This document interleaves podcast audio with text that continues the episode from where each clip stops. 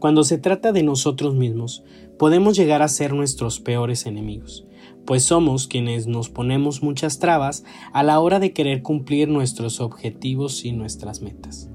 En los dos podcasts anteriores les hablé acerca de decretar tus sueños, de cumplirlos, de emprender esos nuevos sueños que tenemos.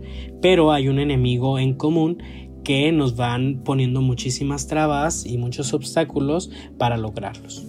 El autosabotaje, que ya te había platicado un poquito acerca de él y cómo me di cuenta de que este acto estaba muchas veces opacando y sobre todo perjudicando mi vida ya que estos son actos inconscientes que aparecen en los momentos cumbres de las personas. Estos momentos cumbres pueden llegar a ser eh, momentos que pueden hacer un gran cambio en la vida de las personas y si así es, el autosabotaje viene, destruye todo y simplemente perdemos esa, esa, gran oportunidad.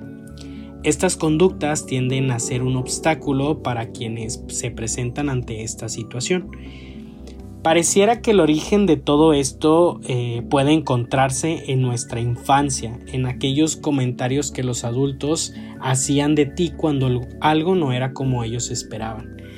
¿Te imaginas esa infancia de de primaria en donde sacabas un 5 y mamá decía que éramos unos burros o que la maestra decía que éramos unos burros por no cumplir con sus expectativas, ¿verdad? Y qué decir de esos compañeros que cuando fallábamos eh, un tiro a la portería nos decíamos que no servíamos para nada, pues estos pequeños eh, comentarios en nuestra infancia nos van dañando durante toda nuestra vida. ¿Por qué? Porque son comentarios que al no cumplir las expectativas de, las, de los demás, simplemente los vamos repitiendo una y otra vez y otra vez en nuestra cabeza hasta el hecho de querer creérnosla. Eh, seguramente te vas a sentir identificado con alguna frase que porque nos va causando mucho impacto, ¿no? Desde el hecho de no sirvo para nada, soy un burro, no debo estar aquí, esto no me lo merezco, etcétera. Y la verdad es que ¿quién no ha tenido una mala racha en la vida? Muchos de nosotros hemos tenido una mala racha, sin embargo eso no quiere decir, no significa que no nos merezcamos lo mejor que nos pueda pasar. Simplemente tuvimos una, una mala oportunidad, no la supimos aprovechar, hay que continuar, seguir luchando, ir caminando hacia adelante. Cuando nos vamos enfrentando a este camino de autoconocimiento, es imposible no toparnos con este tipo de pensamientos. Y es que es como si nuestra conciencia tuviera dos caras. ¿A qué voy con esto? ¿O qué es lo que quiero darte a entender? Pues bueno, primero, creemos que nuestra mente o nuestra conciencia, primero, un lado maravilloso que nos ayuda a cumplir nuestras metas y nos va a permitir solucionar muchos, pero muchos de nuestros problemas. Pero también existe otro lado menos bonito en donde van surgiendo muchísimos miedos e inseguridades que vamos cargando por mucho tiempo y que hace que vayamos obstaculizando nuestro caminar. Así es, Pareciera algo eh, totalmente inexplicable, pero es como si nuestro cerebro o nuestros pensamientos estuvieran divididos, ¿no? Unos que nos echan porras y otros que nos van obstaculizando la vida, nos van haciendo el feo para cada cosa que vayamos logrando. Es ese diálogo interno que se compone de estas pláticas en nuestro interior que se destacan por tener este tipo de pensamientos y van definiendo el concepto que tenemos de nosotros mismos, ¿no? Es como ese angelito que nos habla de un lado y ese diablillo que nos habla del otro y que nos van diciendo eh, según su perspectiva qué es lo mejor para cada uno. Lo malo es que le creemos al diablillo y nos vamos haciendo falsas ideas de quienes realmente somos. Así es que todos los pensamientos negativos no existen porque alguien más los haya introducido a ti, sino que porque lo dijeron, tú te lo creíste y por consecuencia lo introdujiste a tu cuerpo, a tu mente, a tu plan de vida. Y así como vas introduciendo estos pensamientos negativos, vas a ir por la vida viviendo como, como lo que tú te plantees, ¿no? Así que si vas por la vida viviendo como una persona exitosa, vas a hacerlo de acuerdo a esa misma afirmación. Lo vimos en la importancia que era decretar los sueños de los que te hablaba en el podcast pasado, en donde tú mismo vas atrayendo lo que tú estás pensando. Si tú estás eh, eh, constantemente pensando en el éxito y en las cosas que pueden salir bien y en lo que le puedes sacar provecho, pues obviamente tu vida va a, a crecer y va a empezar a afirmarse conforme este mismo pensamiento. Pero si por lo contrario, vamos formándonos una idea falsa de mucha debilidad y de poca importancia, estaremos construyéndonos bajo esa misma premisa de que no vales nada, de que lo que has hecho no sirvió de nada, de que tus aportaciones a nadie le ayuda, etc. Y eso es lo peor que podamos hacer. Lo que te digas a ti mismo puede dañar tu autoestima al punto de empezar a convertirlo en un hábito mortal para los grandes sueños. ¿Qué quiere decir? Que vamos destruyendo poco a poco a poco cada uno de nuestros objetivos.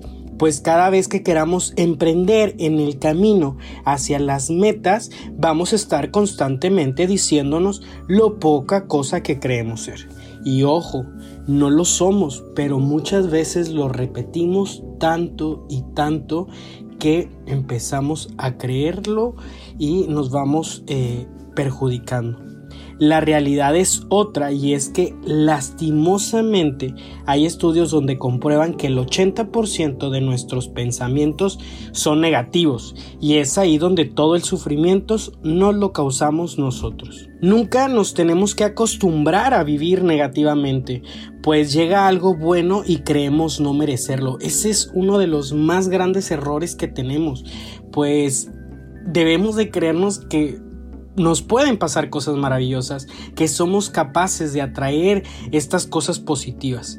No importa cuánto hemos trabajado y luchado por eso, siempre nos van a parecer que no lo merecemos y vamos a estar dominados por las inseguridades y al final vamos a ser derrotados y desplazados fácilmente por alguien más. ¿A qué voy con esto? Imagínate que ya estás consiguiendo el trabajo de tus sueños y por el miedo de no merecerlo, van a ver a otra persona más capaz, con más seguridad que tú y se lo pueden otorgar. Y ahí es cuando perdemos las oportunidades. ¿Y existen tipos de autosabotaje? Pues la respuesta es que sí. Y quiero hablarles un poco de cada uno y de cómo vamos a irlos atacando Así es que eh, también vamos a clasificarlos según los comportamientos en, cada persona. Y yo creo que ahí nos vamos a sentir identificados. Oigan, porque nadie está exento de estos, de estos problemas. Eh, todos tenemos un autosabotaje. ¿Por qué? Porque en algún momento hemos pasado por alguna situación así. Por ejemplo, todos hemos conocido a las personas que no finalizan las cosas. Eh, nos proponemos a, hacer un, gran proyecto, nos proponemos hacer una gran tarea y lo dejamos a medias. Simplemente, simplemente no queremos completarlo, simplemente vamos abandonando los proyectos a la mitad, vamos abandonando esas pequeñas... Eh, objetivos, pequeños pasitos y simplemente lo hacemos a un lado. No importa todo el tiempo que ya le hayamos dedicado, todo el esfuerzo que ya le hayamos eh, sobrepasado, simplemente desistimos cuando estamos a punto de conseguirlo. La explicación es muy fácil. Se encuentra en este fenómeno. ¿Por qué? Porque así no nos podemos eh, creer toda esta responsabilidad que después surge al éxito. Es decir, si eh, para lograr ese objetivo después de eso sigue una gran responsabilidad, simplemente decidimos no llegar para no afrontarnos a esa misma responsabilidad. Inclusive también si vamos no nos queremos enfrentar al fracaso que puede surgir de no completar la tarea satisfactoriamente. Sin embargo, eh, lo que realmente ocurre es que esta nunca va a ser consciente, ¿sí? sino que simplemente vamos a, a, demostrar que somos una persona mediocre y sin competencias, cosa que no lo es. ¿Cómo podemos atacar este tipo de, de autosabotaje? Simple, vayamos llevando un diario de avances para lograr el objetivo y vayamos finalizando pequeñas tareas para concretar. Si, si, vamos marcando en nuestro diario una serie de pequeñas tareas para irlas marcando y sobre todo ponerle fecha para que así no nos suceda nada, sino que al contrario, vayamos mejorando en nuestra práctica y vayamos cumpliendo en tiempo y en forma lo que ya nos hemos propuesto. Una de las palabras eh, procrastinación consiste en el hábito de postergar o retrasar aquellas actividades que las personas atienden necesariamente reemplazándolas por las otras menos significativas. A veces creemos que ah, no, sí, tengo que enfocar o poner todo mi esfuerzo en una tarea para simplemente desplazarla cuando no es así. Lo importante es lo que estás haciendo y para qué lo estás, lo, estás queriendo lograr.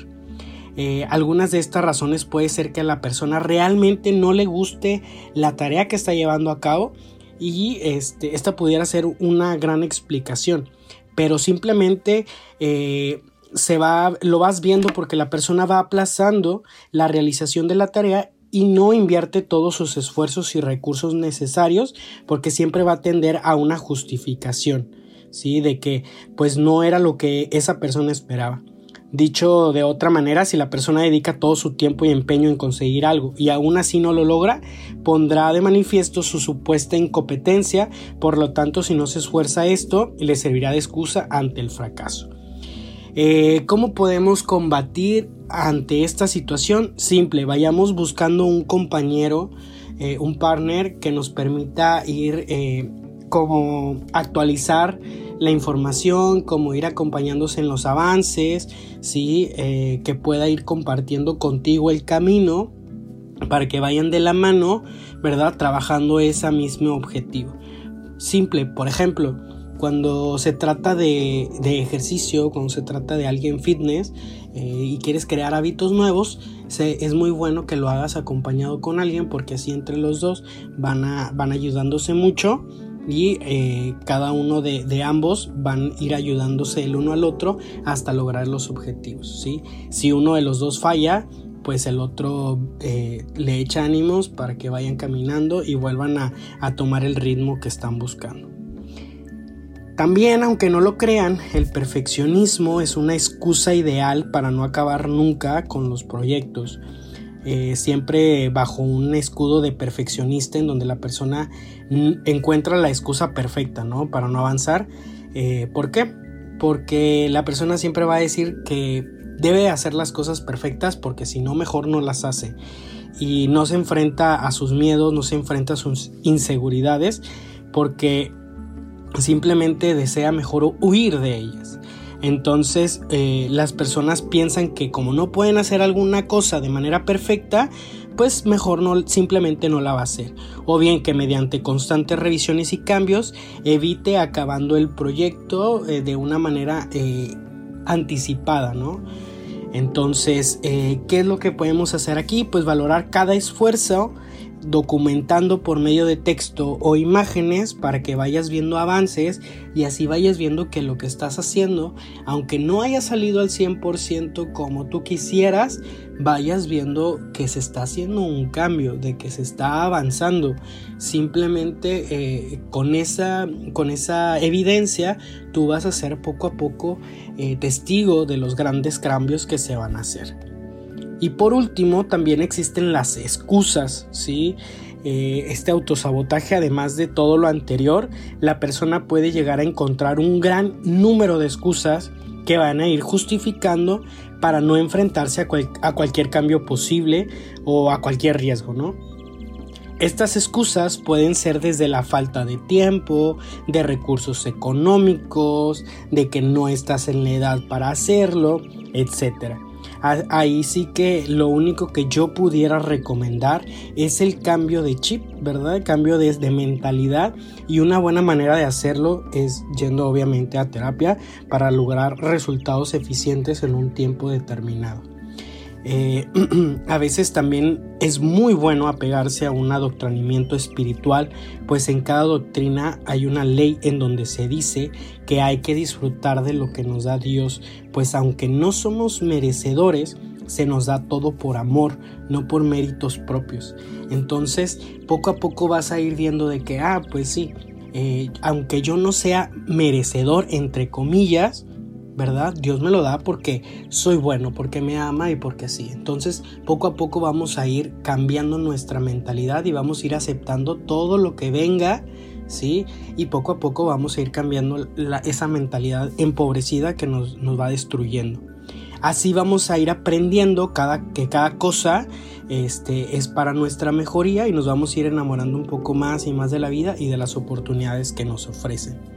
Es por ello que siempre debemos de ir buscando nuestra mejoría, nuestro crecimiento eh, personal para evitar todo este tipo de autosabotajes. Cuando realmente nos enfrentemos a nosotros mismos y vayamos viendo que somos nosotros quienes eh, nos vamos destruyendo nuestros sueños, nuestro caminar, nos vamos dando cuenta de que podemos ser lo que nosotros queramos. Espero que les haya gustado este podcast. Eh, los dejé abandonados un poco. Todo fue porque estuve un poco enfermo estas últimas dos semanas. Entonces ahora que me he recuperado quiero volver a reanudar los episodios del podcast. Espero que lo disfruten y que lo sigan compartiendo. Créanme que los mensajes que me llegan acerca de, los, de cada uno de los episodios me alegran muchísimo el corazón y me hace querer seguir, eh, seguir grabando y transmitiendo todos estos temas que nos pueden llegar a servir a no solamente a uno, sino que sé que pueden llegar a servirle a muchísimos más. Los quiero, un abrazo.